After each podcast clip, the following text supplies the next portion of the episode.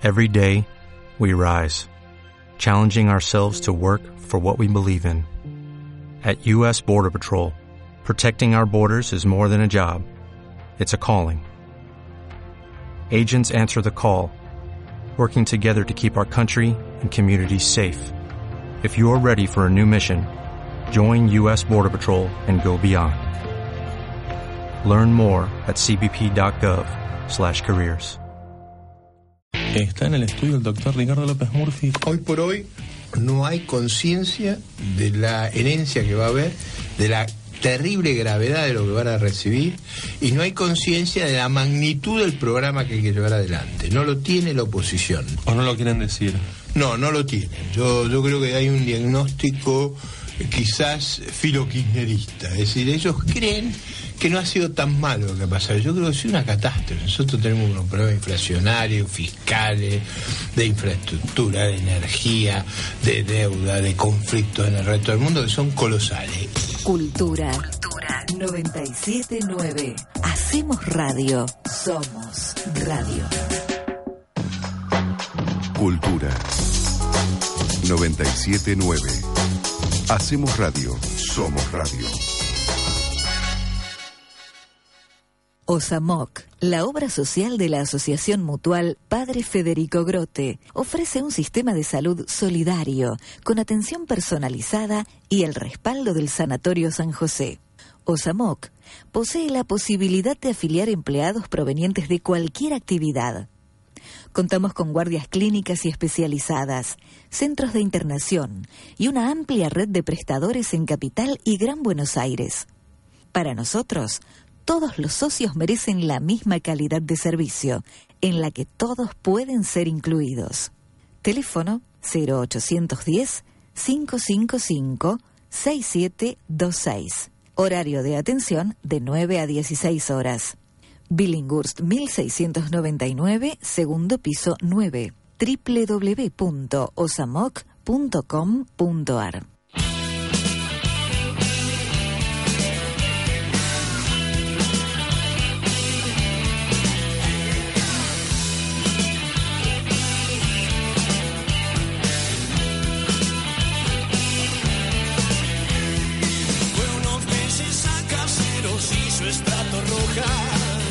se hizo el torbellino que hoy suena en la radio. La ceniza no caía desde su cigarro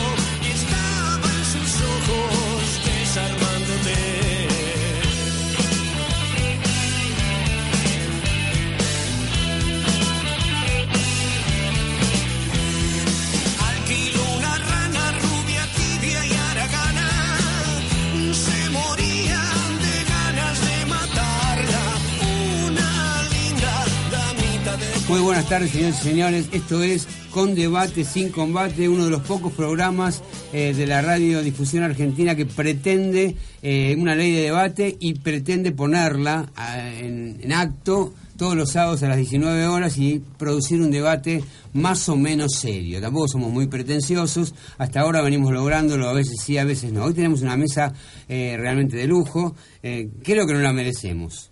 La verdad, no la merecemos. Pero bueno, la tenemos, la tenemos y la vamos a aprovechar. Eh, está con nosotros eh, nuestro panelista estrella, el doctor Martín Dip. Como siempre, ya estuvo varias veces, es nuestro consejero eh, doctrinal espiritual. Y tenemos el primer candidato a presidente que viene al programa. No había venido otro hasta el momento, la verdad es un lujo, que es el, doctor Bodar, del MST, legislador de la Ciudad de Buenos Aires.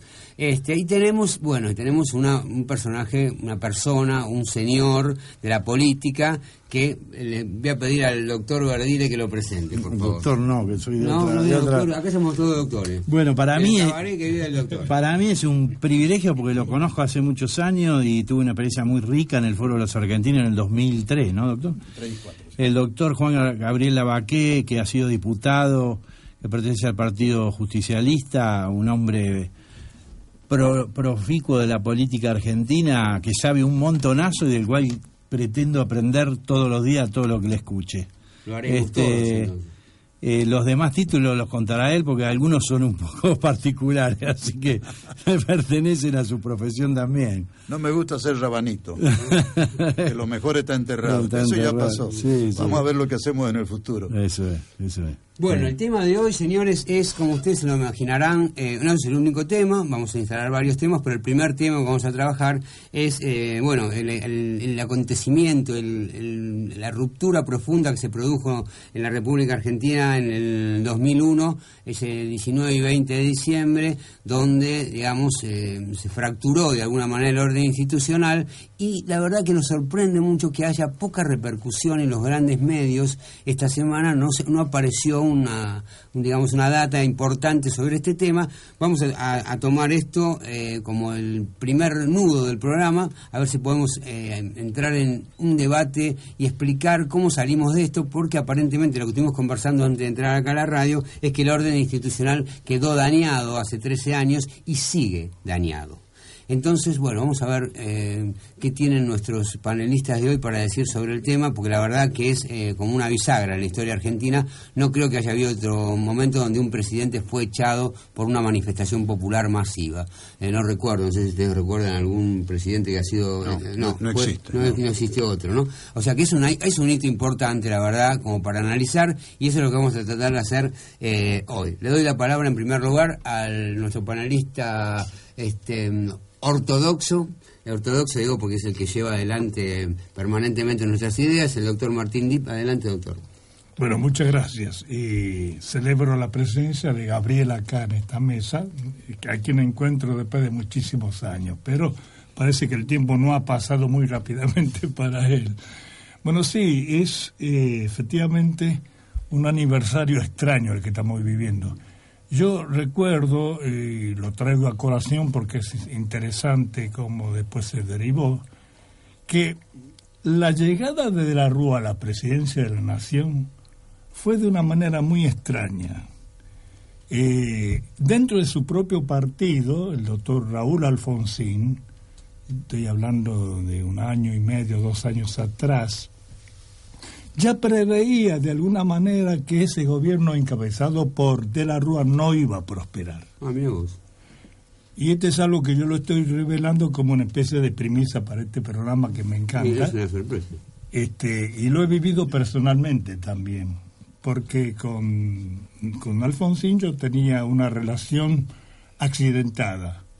Y ya en su gobierno este, tuvimos un desencuentro, sobre todo por acción de la coordinadora que estaba detrás de su gobierno. Y no llegamos a un acuerdo, después pasaron los años y con el doctor Alfonsín volvimos a encontrarnos. En esa oportunidad, en esta última oportunidad, yo ya había visualizado que el, la alianza forzada por el radicalismo con el Frepaso, que ustedes recuerdan encabezaba el Chacho Álvarez junto con Mar- Fernández Mar- Maijide, este, era algo que estaba cosido, digamos, de una manera muy débil. Eh, ¿Por qué? Porque faltaba una pata muy importante en ese esquema, que era el poder sindical. De la Rúa y el radicalismo pensaron que a través, digamos, del, del avance eh, tempestuoso que había tenido el Frepaso en pocos años, ya de alguna manera garantizaba no solamente el triunfo electoral, sino también el control del poder. Y se equivocó medio medio. Algo que no pasó con, con el doctor Alfonsín, él lo vio. Y en una charla conmigo me dijo muy claramente, Dip, eso no camina. Incluso hasta se visualizó públicamente, porque hubo algunos momentos en reuniones conjuntas donde Alfonsín se apartaba del centro de la escena con un gesto indisimulable de fastidio. Él de ninguna manera aprobaba el avance de, la Rúa al frente de esta alianza. Poco tiempo después yo a mí me toca, no fortuitamente, sino como algo buscado, pero así de manera muy este, prudente, eh, con el doctor Torcuato Fino, eh, diputado del peronismo y hombre de la Unión Obrera Metalúrgica, asesor desde muchos años. Conversando este tema y, y teniendo en cuenta las dificultades que tenía la Unión Obrera Metalúrgica encabezada por Lorenzo Miguel a través de su desacuerdo con el entonces presidente Menem y que repercutía en la situación patrimonial de la obra social de los metalúrgicos, conversando esto le digo, Torcuato, no hay posibilidad de que el, sindicalismo argentino, sobre todo la, la UOM, pudiera tener algún tipo de acercamiento con cierta fracción del radicalismo, en este caso con Alfonsín. Entonces, Torcuato, sorprendido por la, no por la propuesta, pero sí por la apertura del tema, me dice, mira Martín, tendrías que conversarlo con Lorenzo. Bueno, muy bien. A ipso facto, en muy poco tiempo, me encuentro ya con Lorenzo, le esbozo mi esquema de, proyecto político para salir al encuentro de esta alianza que se venía este, cocinando con el Frepaso y el radicalismo, y Lorenzo le pareció que tenía bastante posibilidad la idea. Me dice, Martín, pero yo estoy enfrentado, mejor dicho, Alfonsín está enfrentado conmigo. ¿Por qué? Porque yo le había dicho a Lorenzo que la alianza podía ser el gremialismo peronista que ellos encabezaban con la fracción radical encabezada a su vez por Alfonsín. Y bueno, Lorenzo, yo de lo que lo conozco a Raúl Alfonsín, es un hombre muy flexible, muy dúctil y es un enemigo de guardar rencores. Si vos querés, yo lo hablo con él. Efectivamente, lo hablé después del tema con Alfonsín. Me dice, Dip, es la gran alternativa para este mencelao que se está armando en torno a nuestro partido. Métale, desarrollelo y a ver, tráigame alguna posibilidad concreta para que avancemos. ¿Y qué pasó? Y pasó, pasó. Que, pasó que efectivamente después de que yo esbozo unas líneas del proyecto político, a su vez también el proyecto de lanzamiento público, ambos, sí, ambos dirigentes aceptaron encontrarse en mi estudio en la calle Uruguay para concertar una reunión de trabajo. Efectivamente vino Lorenzo con su asesor, que era Julio Raele, empresario del seguro que murió hace muy poco tiempo, y Alfonsín con su propio asesor, doctor Vítolo. ¿Los reuniste los dos? En mi estudio estuvimos reunidos, abundancia de café, por supuesto, in- in- infaltable, y este, empezamos la reunión trabajando esta idea. Avanzamos mucho en el proyecto, vimos todas las aristas que tenían, todas las posibilidades ciertas que podían tener y estuvimos todos de acuerdo en que era una propuesta muy importante que no solamente iba a neutralizarlo desde la Rúa con el frepaso, sino que además iba a crear una alternativa histórica en la, en la vida del país. ¿Por qué histórica? Porque por primera vez en la vida política argentina de los últimos 50 años se iba a dar un encuentro entre el peronismo y el radicalismo. Por supuesto, el peronismo por la vía de su aparato sindical, que era muy importante y prácticamente la columna vertebral del peronismo. Y el radicalismo montado en la todavía subsistente popularidad y ascendencia que tenía Alfonsín en su propio partido. Nos pusimos a trabajar, me encargan a mí como, como hombre de, de la casa que elabore el proyecto y Julio Rael avanza más todavía. Me dice, bueno, muy bien, yo aporto el lugar de lanzamiento, el, el- la escena pública, todo el aparato de prensa y avísenme ustedes cuándo, fecha y hora para que lo tengamos listo. Bueno, bueno, Dip, trabaje usted. ¿De qué y año estamos hablando? ¿Qué año estamos hablando? Porque después vinieron hablando- 13 paros de Gualdini. Claro, ¿no? no, antes. Antes. Lo- Los palos de Ubaldini fue contra el gobierno de Alfonsín. 15 paros se mandó contra 13, Alfonsín. sí. ¿Y, Y, y ese es uno, de los problemas que demostraba que el radicalismo no podía gobernar bien si no tenía de alguna manera un mínimo apoyo del sindicalismo. Eso justamente servía como antecedente. A ver, eh, su opinión, doctor Lavaqué, sobre este tema, eh, sobre esta, esta falta de coagulación institucional que venimos padeciendo. Y, y la crisis sí, Eh, me gustaría decir, en abono de lo que ha dicho Martín, A ver. eh, el que fuera asesor de prensa de Alfonsín, el periodista Oscar Muño, ha escrito un libro que se llama Alfonsín, justamente. me consulta a mí, grabamos mucho por las tratativas que hubo entre Isabel y Alfonsín para llegar a un acuerdo en el 84, que se llegó a un acuerdo, se firmó un acta y todo. Eh, Muño cuenta exactamente lo que dice Martín respecto a la poca confianza que le tenía Alfonsín a la unión, a la alianza del el radicalismo con Chacho Álvarez. Me parece que ahí y, este, quien más problemas creó para que hubiera un entendimiento, a posteriori me refiero de lo que está hablando Martín, ya cuando eran gobierno, con el sindicalismo peronista o con el peronismo fue el mismo Chacho Álvarez, porque pertenecía a este grupo de pensamiento, hoy le podríamos llamar progre o centro izquierda, que es un pensamiento muy de clase media acomodada, como dijo alguna vez Ratzinger, el Papa, este, que es muy de izquierda en el sentido teórico de la palabra, pero cuando va, a nosotros decimos a los bifes, cuando el obrero es el obrero común, el obrero de carne y hueso y no el idealizado, este, se le eriza la piel y difícilmente llega a esto. Chacho nunca tuvo inserción en el peronismo porque no tuvo inserción en el sindicalismo. Coincido plenamente. Lo otro es, eh, yo creo que fueron muchos los intentos de unir radicalismo en un gobierno, por lo menos. El primero fue el de Perón, evidentemente en el 73, que eh, la fórmula iba a ser Balbín-Perón, y para ser honesto se opuso el entorno de Perón, yo asistí a esto con gran dolor porque era recién electo diputado y me pareció que era una solución, pero también se opuso el entorno de Balbín, se opuso a Alfonsín, justamente. Estoy hablando del 73, otro Alfonsín distinto al del 83. Es decir, ha habido una, una historia de desencuentros, pero yo creo que el, el, entrando más en tema, del 19 y 20 de diciembre, es decir, de la hecatombe del sistema político partidario que existía en ese momento, aquello es historia. Lo, lo, lo importante del 2001, diciembre, es lo importante, peligroso y, negativo, es que rompió la estructura de los partidos políticos tradicionales de la Argentina, que de una u otra manera mantenían la institucionalización política del país, radicalismo y peronismo, y desde entonces, fíjense, han surgido decenas de candidatos individuales que triunfan en una elección para desaparecer dos o tres años después porque no tienen ninguna continuidad institucional.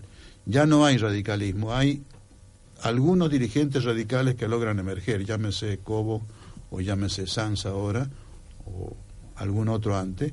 En el peronismo pasa lo mismo. De Narváez triunfó en la provincia de Buenos Aires y a los dos años no, no, no, no, no pintaba más. para nada. Eh, Massa es, es, otro fenómeno del peronismo. Es decir, el, lo, el peor, la peor herencia que dejó este, el, vayan, el que se vayan todo y compañía, no se fue nadie. Lo que se fueron para siempre son las estructuras mismas institucionales de radicalismo y peronismo que representaban realmente eh, buena parte de la realidad nacional, buena parte, no toda. Lo otro es que simultáneamente con aquella hecatombe política partidaria del, del 2001, se fue instalando en la Argentina algo que en el mundo ya estaba instalado, que es la presencia de una, de una tercera, no digo posición para no crear confusión, de una tercera posibilidad, que es lo que se llama la izquierda, la socialdemocracia, la izquierda en general, que en la Argentina había tenido poca presencia, la izquierda progresista de clase media, había tenido poca presencia y que desde entonces hasta ahora ha ido creciendo. Esto es una realidad. Se, vio, ya en el 73 se vio con los coletazos de los montoneros, pero hoy se ve claramente con, con, el auge de la cámpora. La cámpora es un fenómeno no tan artificial como se piensa, mantenido con mucho dinero, pero ha calado las posiciones de este centro izquierda tan particular, ha, supuesta al menos, ha calado en mucha juventud argentina y esto es una realidad, como calaron las posiciones de Montoneros en el 73. Entonces, el, el famoso esquema que rompió la, los desbordes sociales del 2001, eh, también tienen en este momento un sustrato social real y es que ya no es bipolar, bipartidista estricto el panorama, no lo es para nada, pero ni podría serlo porque hay un tercer elemento en juego que es esta corriente de izquierda, eh, llamémosle progresista, que no está representada ni en el radicalismo ni en el peronismo y que han tratado de coquetear ambos, peronismo ahora, radicalismo con Alfonsín antes y con, y con la alianza misma. ¿Cómo va a cuajar eso? No se sabe. Bueno, vamos a ver cómo va a cuajar eso cuando venga la mirada de la izquierda después de la pausa. Hacemos una pequeña pausa y vamos a ver qué piensa el legislador Bodar de toda esta cuestión. Pausa y volvemos. Espacio Publicitario. Sanatorio San José desde 1938 brindando protección en salud, capacitación y actualización permanente de nuestros profesionales en todas las áreas. Trabajamos seriamente para brindarle la mejor atención los 365 días del año, las 24 horas del día. Informes en Güemes 3154 o a los teléfonos 4 827 0110 y 0810 777 2656. Sanatorio San José. Seriedad y experiencia médica. Fin de espacio publicitario.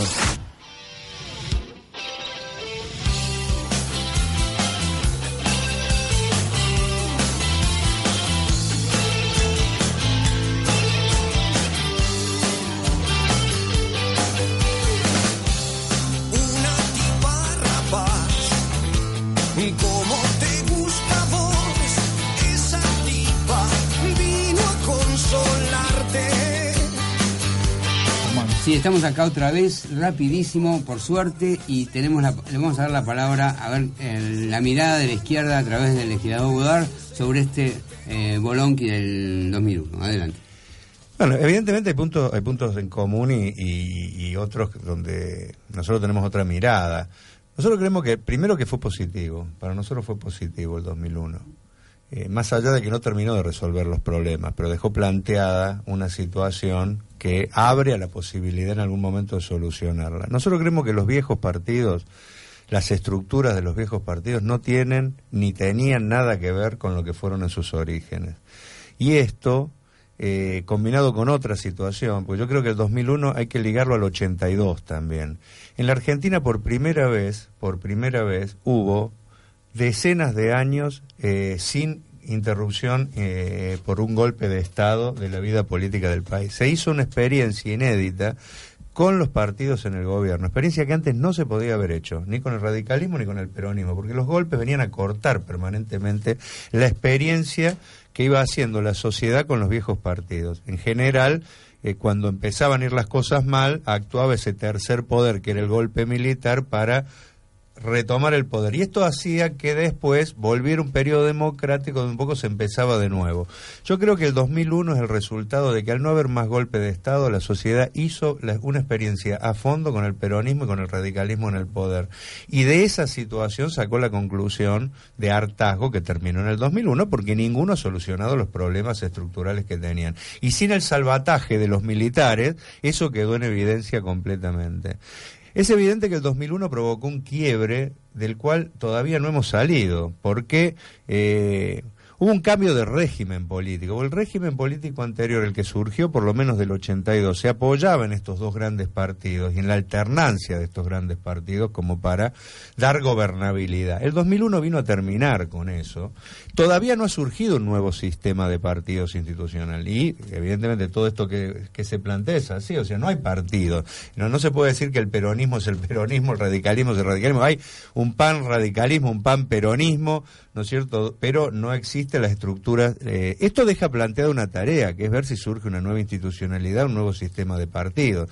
Yo creo que eh, es muy importante que ver si surge algo renovador, porque eh, sincerémonos, las estructuras de los viejos partidos hoy en día, o por lo menos lo que queda de ellas, y lo que llevó a este desastre, tiene que ver con que dejaron de ser estructuras donde se trabajaba en pos de, de un programa, de una idea eh, y del bien común. Eran estructuras donde ya lo central era el enriquecimiento personal de los dirigentes, de sus amigos y de los grupos empresarios que estaban. Esto es lo que ha percibido la sociedad y por eso es el cachetazo tremendo que dio en el 2001. Desde ya, no se fue nadie desde un punto de vista y se fueron todos al mismo tiempo. Porque, o sea, no se fue nadie desde el punto de vista de que si no hay algo que reemplace eh, lo viejo sigue existiendo de otras formas. De hecho, yo creo que...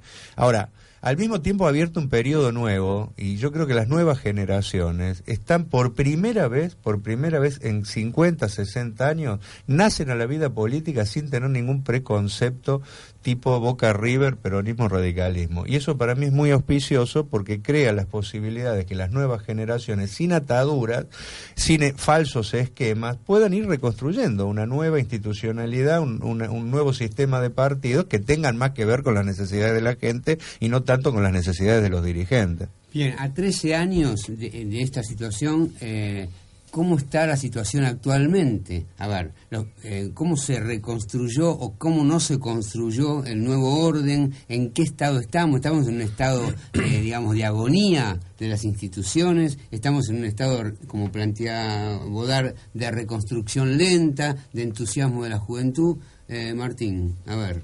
Sí, yo creo que en este mismo programa dije algo al respecto de ese punto, que los partidos políticos como instrumentos institucionales de representación de la gente están agotados.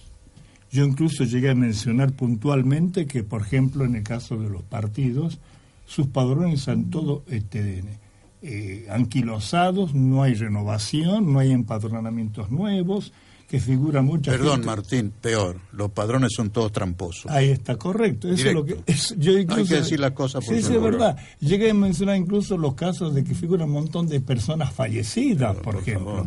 Hay otro que no hay vida interna en los partidos, no hay asamblea, no hay participación, no hay debates, incluso más. Llegamos al, al hecho grave, gravísimo, de que los partidos no tienen propuesta para ofrecerle al país.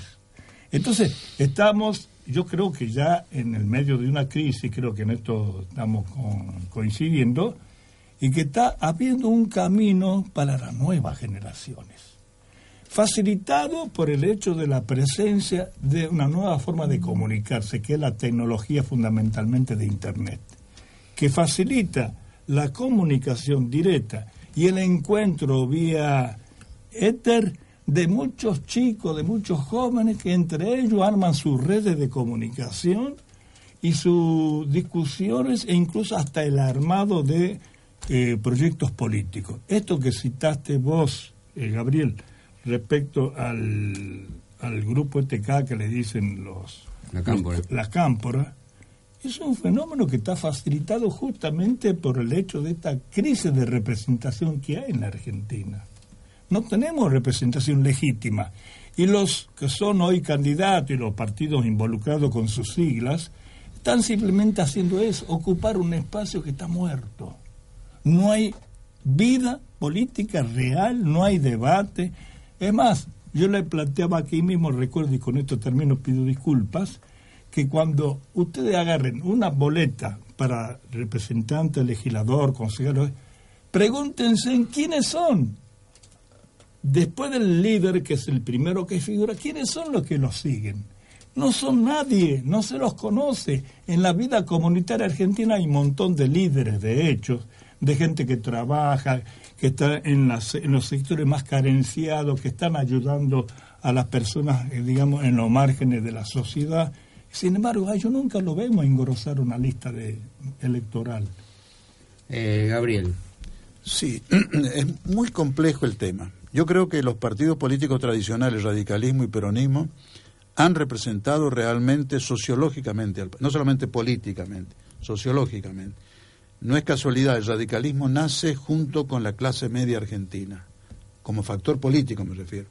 Algunos de clase media hubo en la colonia, si ustedes quieren, pero como factor político influyente, la clase media argentina se, se ap- aparece en la vida política con la primera generación de inmigrantes, de hijos de inmigrantes, perdón. Eh, el, frontón Florida, la revolución del 90, la aparición de Alem y después de Irigoyen, es simplemente el nucleamiento de los sectores de clase media que pedían su lugar en la política contra la oligarquía que gobernaba hasta a la fuerza a fortiori con, con, con trampa, con fraude, hasta que Sáenz Peña libera la situación y sube Irigoyen.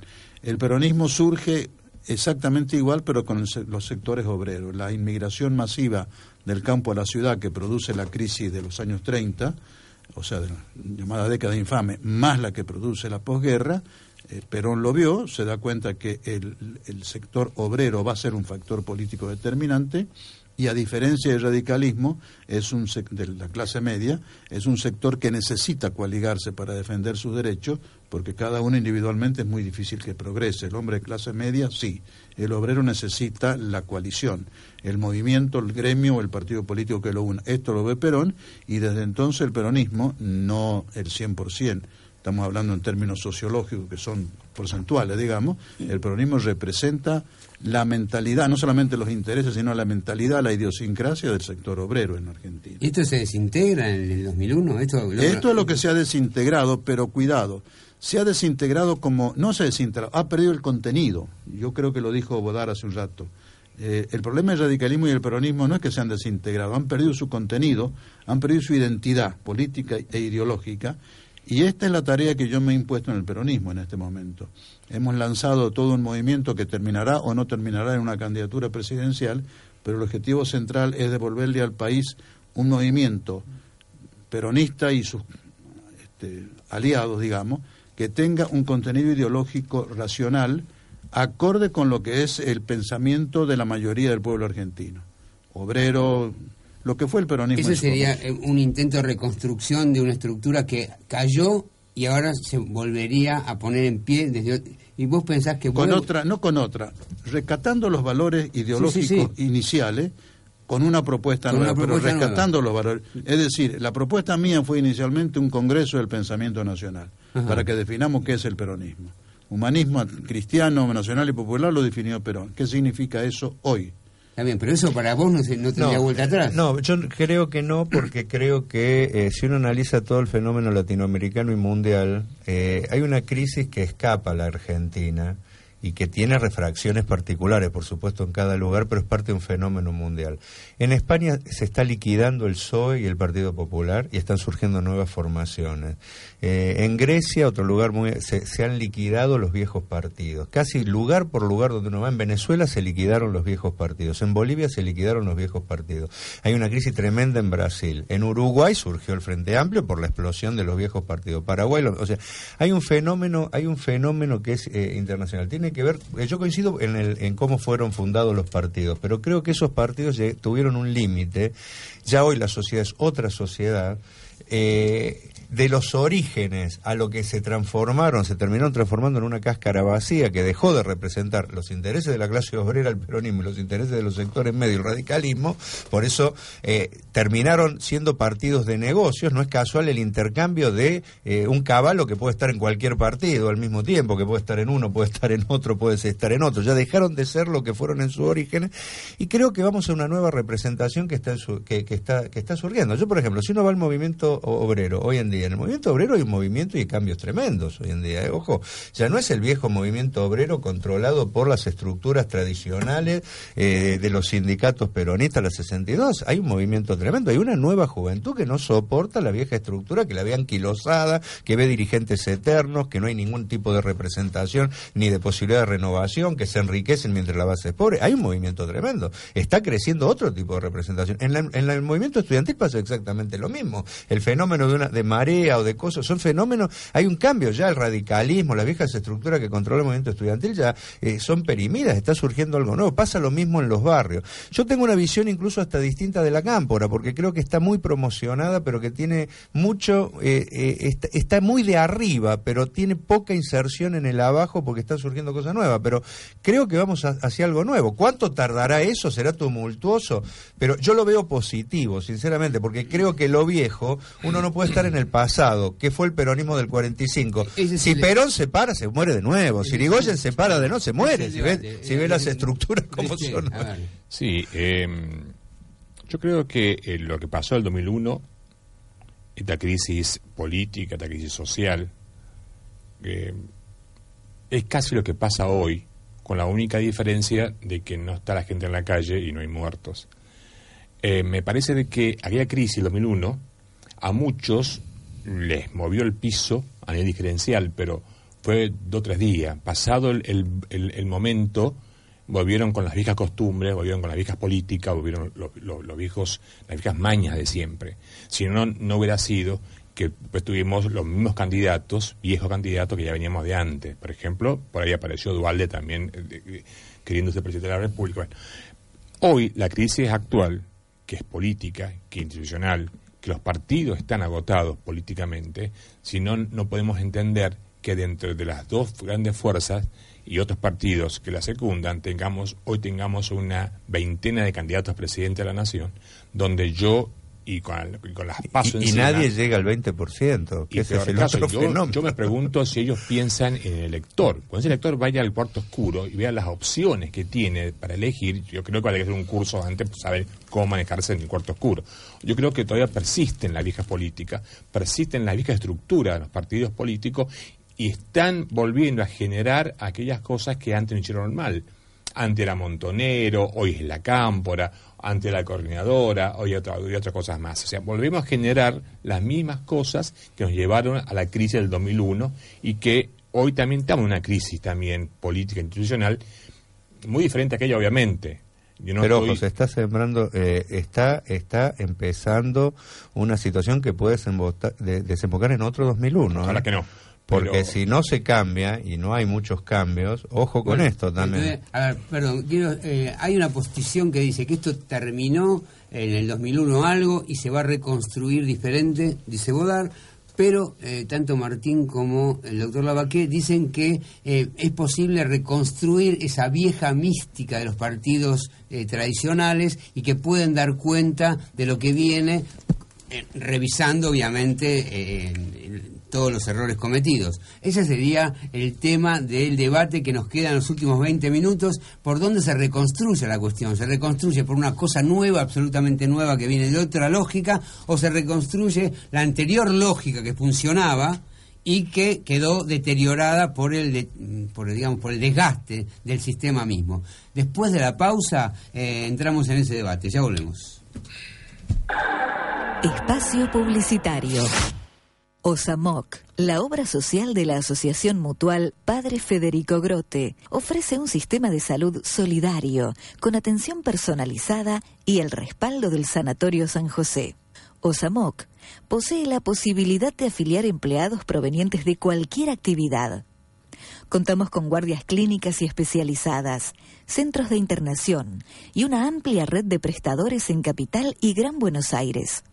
Para nosotros, todos los socios merecen la misma calidad de servicio, en la que todos pueden ser incluidos. Teléfono 0810-555-6726. Horario de atención de 9 a 16 horas. Billinghurst 1699, segundo piso 9. www.osamoc.com.ar Fin de espacio publicitario.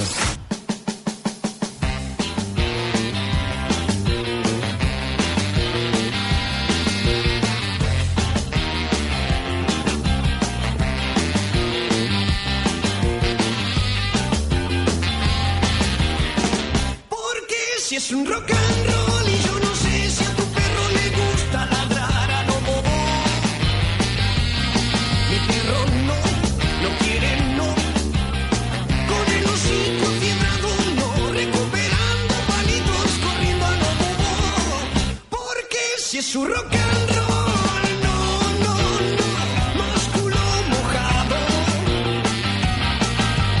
No, no, no, aquí hay algún fueguito. Aquí hay algún fueguito, ensaya mi perro. Porque este es su rock and roll.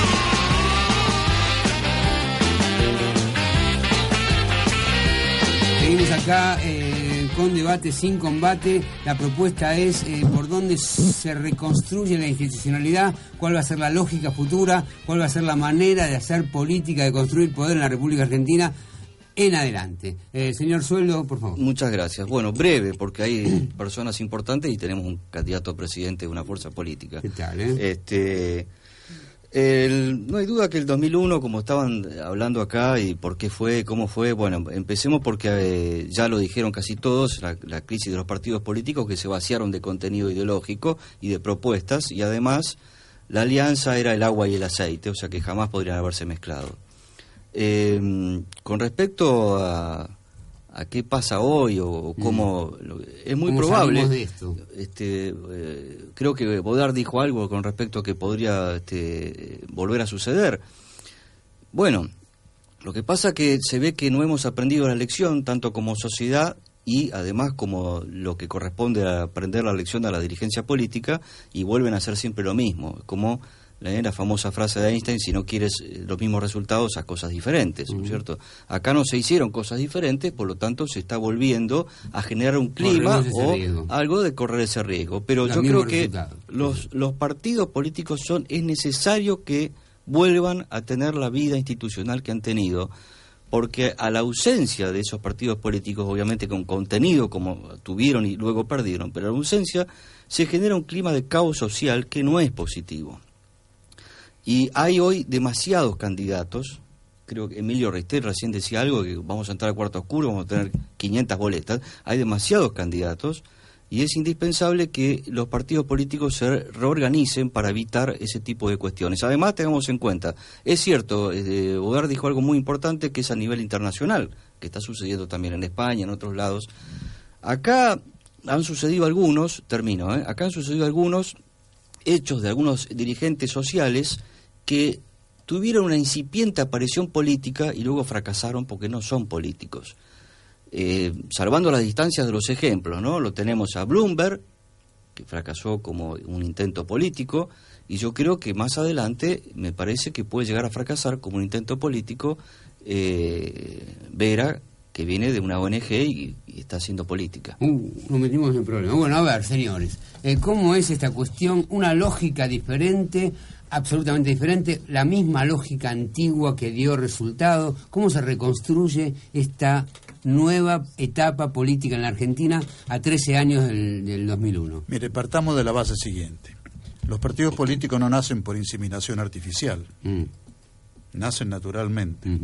Y si no, no son partidos políticos auténticos y duraderos.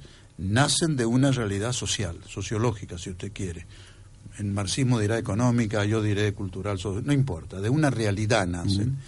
Querer imponer la formación de partidos políticos por decreto o desde un laboratorio intelectual, esto es fracaso total. En todo el mundo, no acá. Segundo elemento de juicio, en el mundo hay interés. Hay una tendencia al individualismo porque todo esto del Internet y compañía ha hecho que el hombre cada vez se sienta satisfecho en sus necesidades individualmente. Aún con la computadora lo va encerrado en su individualidad porque las relaciones de computación no se conocen cara a cara, no hay la calidez del encuentro, no es una relación humana, es una relación cibernética, tan fría como la inseminación artificial. Entonces, si nos, de- nos dejamos llevar por esta tendencia, va a ser perjudicial para todas las sociedades nacionales, para todas, como lo está haciendo. Porque además, y yo no soy un conspirativista, soy bastante aristotélico, la realidad es la única verdad, pero hay que reconocer que hay intentos de los sectores financieros concentrados de instaurar lo que ellos llaman un gobierno mundialista, el gobierno uno, el mundo uno, en donde los partidos, perdón, los estados pasan a ser secundarios al poder financiero internacional. Desde ya los partidos políticos que los están gobernando en base a dinero sucio o limpio. Entonces, querer dejarse llevar por esta corriente de individualización de la sociedad es perjudicial para el ser humano y para la nación argentina desde ya. De modo tal que el volver a la fuente, el aferrarse a los dos grandes partidos tradicionales como estructura básica, más lo que venga, no es querer anclarse en el pasado, es defender el futuro del país, el futuro de la sociedad argentina, que la están desarticulando con esta atomización de la política. No es bueno eso. Lo malo hay que corregirlo. Si el peronismo tiene las lacras que tiene, y Dios mío si las tiene, hay que corregir esas lacras. Sacar, pero esto es lo otro, sacar del corazón de la gente el sentimiento peronista o el sentimiento radical. Hay que estar muy fuera de la realidad para creer esto. O hay que hacer un operativo tipo Stalin, tipo Hitler o tipo alguna de las... de las- Quirúrgico. quirúrgico. Esto es imposible. Con el tiempo podrá ser, lo dirá el tiempo, pero querer transformar la realidad voluntariamente desde un laboratorio intelectual, esto es un problema que viene desde lejos con las ideologías que son dogmáticas, izquierda, derecha. A ver, Esto no Eh, va. Señor Bodar, el- acá el doctor está diciendo que hay una reconstrucción de lo, de lo anterior que tiene que ser mejorado. Debe haber, debe haber, debe y, haber. y tu planteo parecía que tenía No, que ver con una- abierta, abierta a las tendencias nuevas en la medida que son tendencias naturales. Ajá, que se van Yo, yo creo que es imposible, es un fenómeno que ya, eh, yo para mí ya hubo un quiebre eh, que no se reconstruye. Lo que la tarea que está planteada es construir algo nuevo. Y, y creo que las nuevas generaciones no tienen las ataduras ya del pasado, no cre ya no crecen con falsas ideologías en la conciencia, sino que crecen con una apertura que es lo que va a dar un futuro. Yo, yo creo que hay que renovar todo, inclusive a la propia izquierda, siendo de izquierda porque creo que los vicios de la vieja política no solo lo tienen los viejos aparatos de los partidos tradicionales, sino también las tienen las formaciones de izquierda que durante muchos años se han ido creando, ¿no es cierto?, con muchos vicios. Perdone, que- Bodar, pero entonces hay que abandonar la izquierda también. Ya es viejo.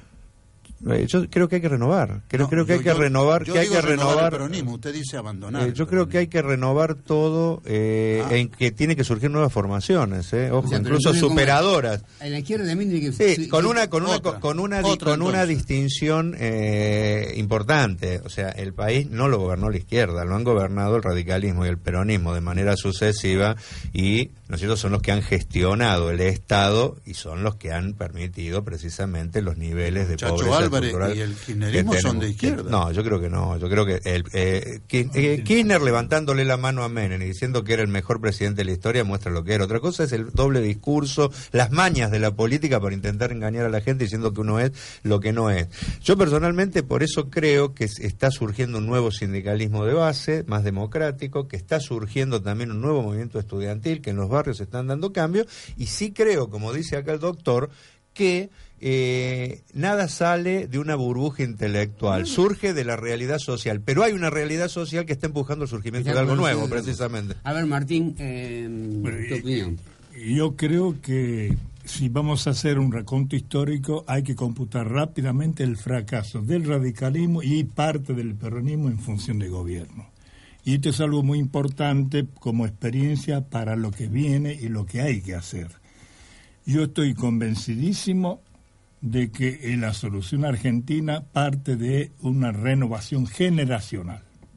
Es más, yo hace un tiempo había dicho que había que esperar no un año, dos años, un periodo, son diez años al menos hasta que vengan nuevos chicos, nuevas mentalidades, nuevos esquemas de participación a lo efecto de elaborar algo distinto y renovado que no esté atado a las viejas raíces de la política argentina, que es un fracaso total. Yo creo que en esta emergencia, que es la que estamos en este momento debatiendo y tratando de encontrar algún, alguna posibilidad cierta, está indicando de que, primero, la clase dirigente política argentina, que es la principal responsable de todos los fracasos institucionales que tuvo la Argentina, debe poner su barba en remojo y decir, señores, no estamos yendo hacia ningún lado, nada más que hacia un nuevo caos y hacia un nuevo fracaso político institucional. Y esto es tan evidente que nadie puede discutirlo. Entonces, al, mínimo, al menos un mínimo gesto de, de, sinceram- Autocrítica. de sinceramiento, incluso de autocrítica, bien dicho, nos llevaría a tomar por lo menos un ejemplo que hubo en la historia política de los últimos 30 años, que ustedes recuerdan varios de los que aquí están, fue la multipartidaria nacional, que hizo posible el encuentro de todas las expresiones políticas en todos los flancos, como así también de las expresiones sindicales, culturales, empresariales, y que en una asamblea permanente de trabajo y de sinceramiento cara a cara y mirándose a los ojos, hizo posible un acuerdo extraordinario en la historia argentina, que es un programa, una decisión y un enfrentamiento al poder militar en ese, en ese momento vigente. Hoy creo que una de las alternativas cierta y válida sería eso, que todos los políticos, todos los partidos políticos acepten un, hacer un encuentro y a partir de ahí sincerarse personalmente y buscar una alternativa válida para la Argentina. Martín, tanto vos como Gabriel, que tienen riquísimas historias encima, vienen de épocas en las que había líderes políticos. Hoy no hay líderes. Y ante la ausencia de líderes, la sociedad se convierte en un tumulto que no es otra cosa que una multitud desconcertada. Por eso surgen las cosas que surgen. Perdón, eh, quiero hacer un- una emoción de pedir- orden. te voy a Están- pedir 15 sí, segundos No, no, los tenés, pero déjame que ordene un poquito la cuestión. A ver, hay una, un, un intento de autocrítica, tanto él desde la izquierda, eh, eh, Gabriel desde el peronismo, eh, hay una- y lo que dijo Martín recién, hay una au- autocrítica, hay una decir, muchachos, la estamos, la estuvimos haciendo mal. La hicimos mal, lógicamente mal, y hay que construir otra lógica eso es lo que estoy escuchando, otra lógica de construcción política, otra manera de producir cuadros políticos y precandidatos y candidatos. O sea, esto que están planteando ustedes tiene que ver con una profunda autocrítica que, que va a desembocar en un diálogo, que tiene que desembocar en un diálogo, eh, doctor. No, a eso iba. Yo te agradezco lo que has dicho porque me da pie. Yo estoy totalmente convencido que el camino es este. No renovar, eh, eh, usar viejas estructuras anquilosadas. No herir los sentimientos de la gente, porque eso es muy difícil de cambiar. Tomar esos sentimientos, tomar este radicalismo, los que sean radicales, yo soy peronista y me, me voy a dedicar al peronismo, y tratar de darle de nuevo una cohesión ideológica, una conducta moral y ética, principios idealistas y sobre todo decencia, decencia, para que el peronismo vuelva a ser peronista o el radicalismo irigoyenista. Y en eso estoy empeñado, aún si es necesario, con una candidatura presidencial. A eso se refería Martín porque él sabe algo. Lo voy a hacer, lo vamos a hacer porque es un conjunto de gente que me ha impulsado a esto y me está impulsando a esto, porque creemos que esto es una vía de solución para el país. Bien, entonces, eh, eh, querido. Sí, adelante. 10 segundos. Yo creo que lo que hay que hacer es algo nuevo y que lo nuevo que hay que hacer tiene que surgir por fuera completamente las corporaciones. Para mí, ¿por qué no va más el peronismo y el radicalismo? Porque desde las estructuras que quedan y los dirigentes son completamente ya empleados de las grandes corporaciones.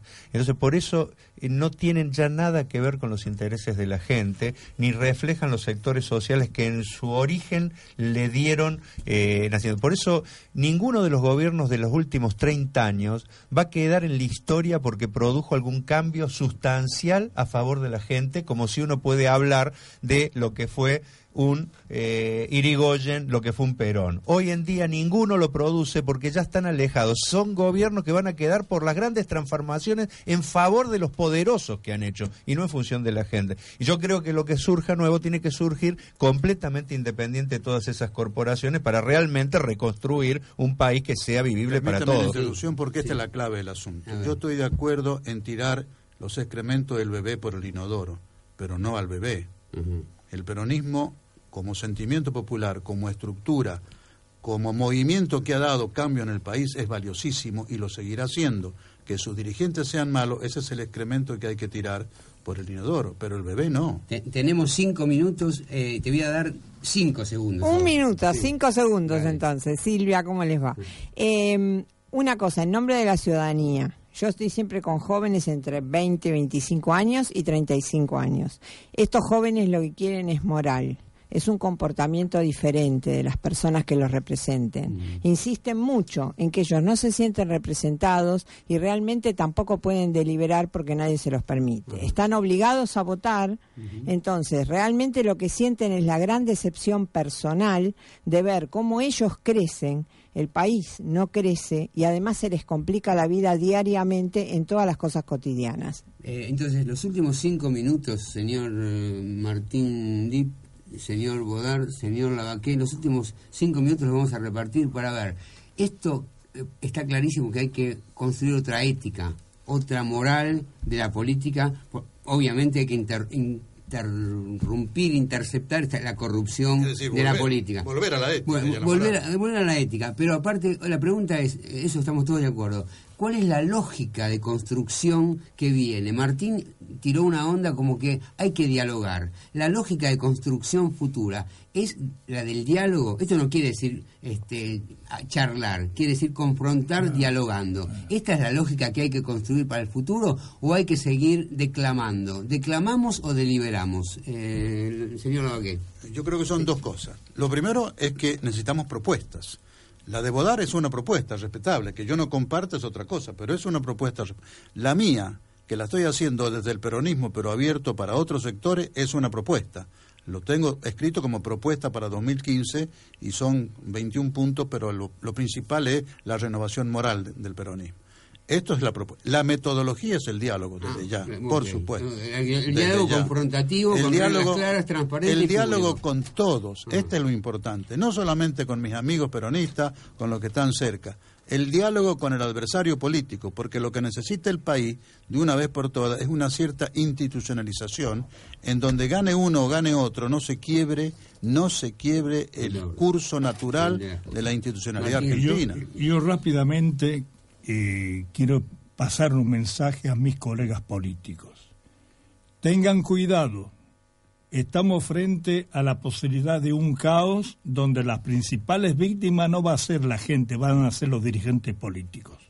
Entonces, es tiempo de que se asuman cada uno en su realidad concreta y asuman también la responsabilidad de ante la historia. Hoy tenemos una suerte, no hay que desperdiciarla. En el firmamento está una estrella que está orientando los pasos de los argentinos, que es el Papa Francisco, que no es un requerimiento representativo de un sector ideológico, religioso ni cultural. Es un hombre que hoy es universal, es un faro para toda la tierra. Y tenemos nosotros, los argentinos, la ventaja de que es un hombre que ha emergido de la realidad argentina con toda la experiencia que ello sí- sí- significa. Y, y, y el diálogo. Eh, Yo, yo creo, yo creo que lo que tiene que surgir eh, tiene que surgir sobre la base de, de determinadas premisas morales. Eh, no puede haber dirigentes ricos en un país pobre.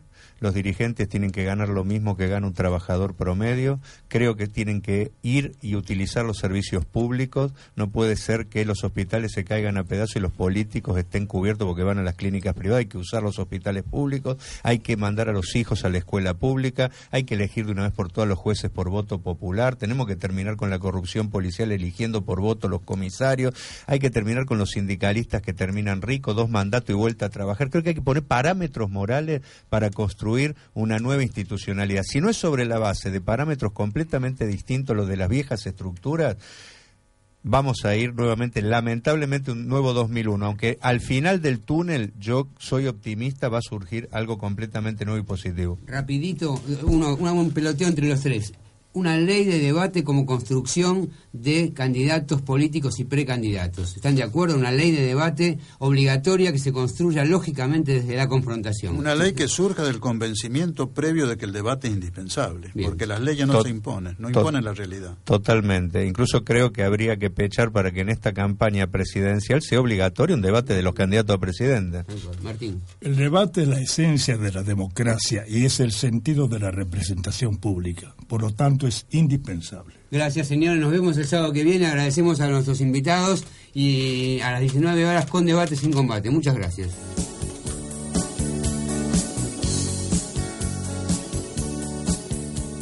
OSAMOC, la obra social de la Asociación Mutual Padre Federico Grote, ofrece un sistema de salud solidario, con atención personalizada y el respaldo del Sanatorio San José. OSAMOC posee la posibilidad de afiliar empleados provenientes de cualquier actividad. Contamos con guardias clínicas y especializadas, centros de internación y una amplia red de prestadores en Capital y Gran Buenos Aires. Para nosotros, todos los socios merecen la misma calidad de servicio, en la que todos pueden ser incluidos. Teléfono 0810-555-6726. Horario de atención de 9 a 16 horas. Billinghurst 1699, segundo piso 9. www.osamoc.com.ar